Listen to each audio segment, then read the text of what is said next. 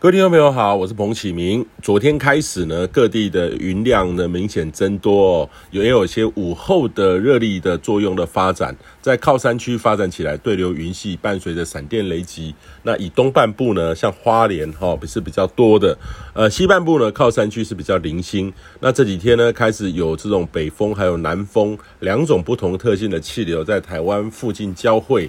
呃，但是呢还不够强啦哈，只能说是微弱的锋面在台湾的北方海面建立哦，那非常接近北台湾，也有逐步往台湾附近接近的这个趋势，所以今天呢，在台湾的上空。呃，大气的条件呢是比较不稳定的，各地呢都容易有阵雨的发展，也伴随着午后热对流哈，所以两种系统，一个是午后热对流提供了呃这种午后在靠山区的午后热对流，还有一个就是微弱的锋面，所以今天呢真的要留意哈，要伴随闪电雷击的较大雨势，在午后雷阵雨的时候，呃遇到了要能避就避。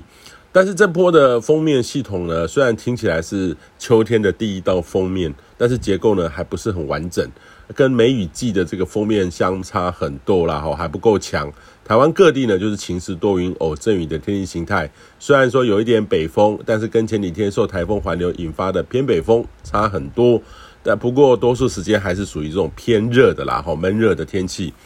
那类似的天气呢，会持续到这个周末，甚至到下周一二，持续有南北风的交汇，或是两者交汇发展的较小的低压系统。各地的温度呢，早晚清晨约在二十四到二十六度，中午高温呢，三十三三到三十五度。中午偏热，但是早晚呢，非常的舒适，尤其呢，大雨过后非常的凉爽，所以也建议你呢，好好把握。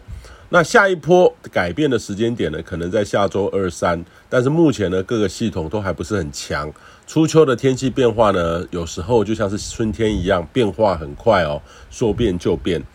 那即将迈入这个九月中，在长期统计上呢，到这个时间点应该要有十五点四个台风。那今年呢，到目前为止已经累积了十个，其中呢，过去四十天很密集的有八个台风生成。那预期呢，未来也都还会有，不过短时间内呢，至少未来这一周，热带海面上还没有新的台风要生成的这个迹象。呃，不过呢，呃，九月呢还是属于台风的旺季，还是要随时注意最新的变化发展动态。呃，把您所任职的企业或是邻里社区的防灾体质能够强化，才是面对台风或是极端天灾最好的方式。以上气象由天地风险彭启明提供。